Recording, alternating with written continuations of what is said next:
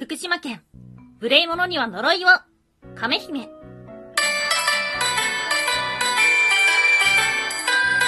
は妖怪について知りたい。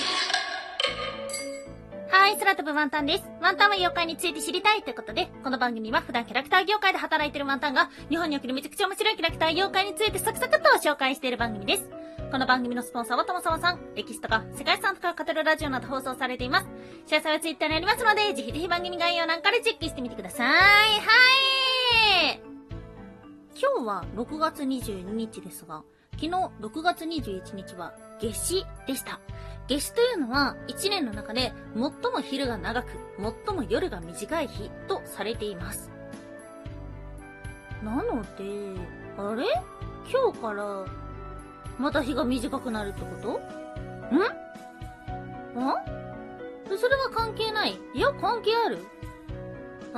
まあいいや。はい。そんな木曜日ではございますが、木曜日は毎週妖怪の日本一周の旅ということで日本人の妖怪の話をしております。はい。そんな今日お届けをする都道府県は、福島県。はい。県庁所在地は福島市ですね。うん。行きたいな。福島も、うーん、ちゃんと行ったことはないんじゃないかな。どうなんだろう。ない気がする。あんまり東北を本当に行ったことなくて。ではあるんだけども、桃を食べたい。福島と言ったら桃のイメージがあるんだよな。まあ、東日本大震災の直後っていうのは、特に福島県産の食べ物っていうのはね、まあ、いろんなコメントがあったと思うんですけども、で、まあ、それに負けじと福島を食で応援しようっていうところで、桃の CM をたくさん見た覚えがあるんですよ。で、美味しそうだなーっていう風に見てました。それは今覚えてるっていうことは、CM の効果ってすごいですね。はい。そんな福島県ではありますが、今日お話をするのは、ちょっぴり怖いお姫様。今日は亀姫のお話です。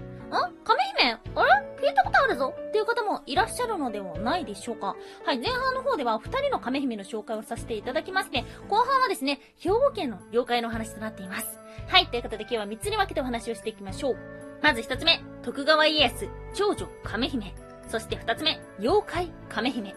そして最後三つ目、亀姫の妹、お坂部姫。はい。ということで、まず一つ目、徳川家康、長女亀姫。はい。ということで、亀姫というと、徳川家康の長女として有名でもあります。1556年6月27日から1625年7月1日まで生きていた方とされていて、まあ、徳川家康の長女であります。駿府という現在の静岡県中部で生まれました。そして彼女は長篠の戦いの先行を収めたと言われている奥平信正のもとに嫁ぎます。これは家康からのご褒美とも言われているので、まあ、政略結婚をされたなんていうふうにも言われています。で、今 NHK 大河ドラマの、えー、どうする家康にも登場しているということなので、もしかしたら知ってるよって方もいたのかもしれません。ではありますが、今日お話をする妖怪亀姫とどのような関係があるのでしょうか今日の二つ目、妖怪亀姫。はい、亀姫というのは福島県の妖怪です。稲葉城城、別名亀賀城に住んでるとされております。で、このお城というのは、江戸時代初期にできたもの。ということなので、実は徳川家とは何の関係もありません。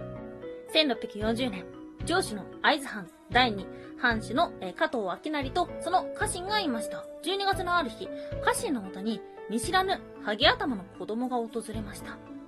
子供は言います。お前はまだ上司に挨拶をしていない。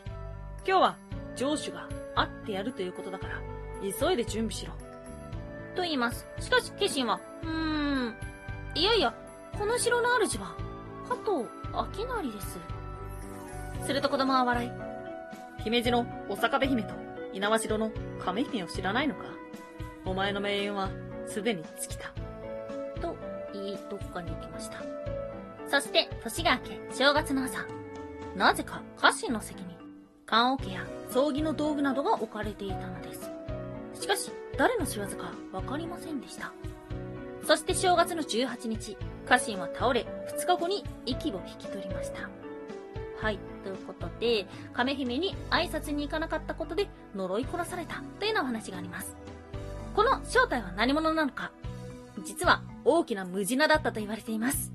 なんと夏に約2.1メートルの大入道が現れました。城の武士が切ったところ、それは大きなムジナだったそうです。はい。ということで、まあ、おなじみの展開ですね。そして途中で出てきた、姫路のおさかべ姫とは何者なのか。はい。今日の最後3つ目。亀姫の妹、おさかべ姫。はい。姫路城の天守閣の一番上に住んでいると言われています。鳥山石園の古今ガズ続百記では、着物を着た老婆のような姿をしていました。彼女は年に一度だけ城主に会い、城の運命を告げていたそうです。おさかべ姫の正体は一般的には老いた狐と言われています。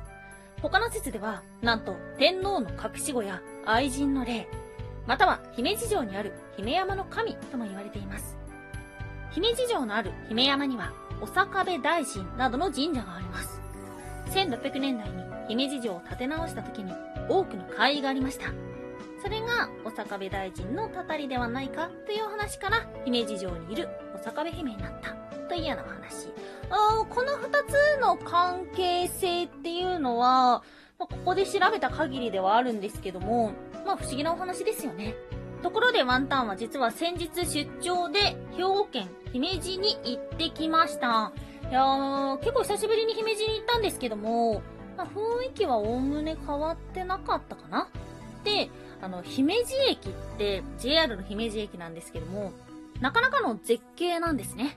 これは、わかる方にはわかるお話だと思うんですけども、JR 姫路駅から、まっすぐに姫路城が見えるようになってるんです。大きな道路の先に姫路城があります。で、姫路城ってやっぱでかいんですよ。だから、ついつい近くにあるように思えるんですが、遠いです。結構遠いです。いやー、ワンタンもね、姫路城は、中は入ったことあったっけ？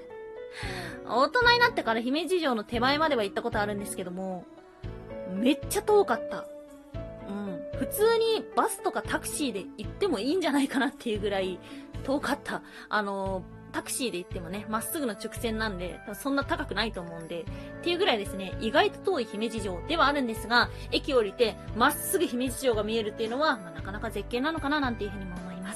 そして、各地にありました、実は姫路城世界遺産登録30周年を迎えていたそうです。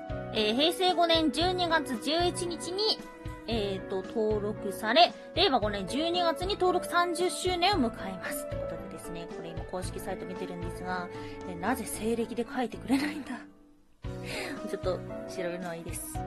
はい。ということで、まあ、ちょっとそんなことがあったので、今日はですね、そんな姫路城のお姫様、そのお姉さん亀姫の紹介でした。はい。ということで、まあ、福島県は、うん今のところ行く予定はないんですが、桃食べたいですね。桃。桃を食べようワンタンは妖怪について知りたい。おやすみもいもい。肩こり、撃退したい。はい、おやすみもいもいというのはワンタンがポムプーコと言いたいコーナーですね。ポムがなんだかよくわかってないから、ポムプーコでしか言えないコーナーです。いや、肩こりを撃退したい。もうほんと最近肩こりがひどくて。で、もうね、感覚がないんだよ。肩こりすぎて。かわいそうに。っていうところではあるんですけども、最近ね、ちょっと知ったもので、あのー肩ボトックスってやつにずっと興味があって、先日打ってきました。で、肩ボトックスっていうのは、うん、まあ、どういうとこで受けられるのか全部が全部詳しいわけではないんですけども、ワンタンが言ったのは、いわゆる美容整形外科というところで打ってきまして、で、まあ、大手の一つではあるんですけども、うん、なんか美容整形外科のイメージって、ちょっとなんか、なんだろうな、すごい身構えてしまうところがあったんですよ。で、まあそういったプチ整形とかだったり、まあ整形だったりっていうことに対しての偏見っていうのは全くないんですけども、自分とこうキラキラした世界っていう差をすごい感じていたので、恐ろ恐ろ行ったんですけども、なんか全然イメージが違った。とても明るくて、ホスピタリティのある空間でびっくりしました。うん、本当にね、綺麗な病院みたいな感じで、受付の方とかもなんかイメージでは、1人か2人ぐらいで、みたいな感じの、バチバチしてる女社会だったらどうしようっていう風に、まあちょっと失礼ながら思ってはいたんですけども、結構ね、受付の子も多かった。5、6人ぐらいいたんじゃないかな。で、看護師さんっていうこともいて、で、お医者さん、お医者さんっていうか、まあドクターがいてっていうような、一緒ですね。いてっていうところで、肩ボトックス打ってきました。肩に注射を刺しました。肩に、今回は右肩、左肩、両方、4箇所打ちました。肩に注射打ったことありますか？結構ね、なんとも言えない感覚ですよ。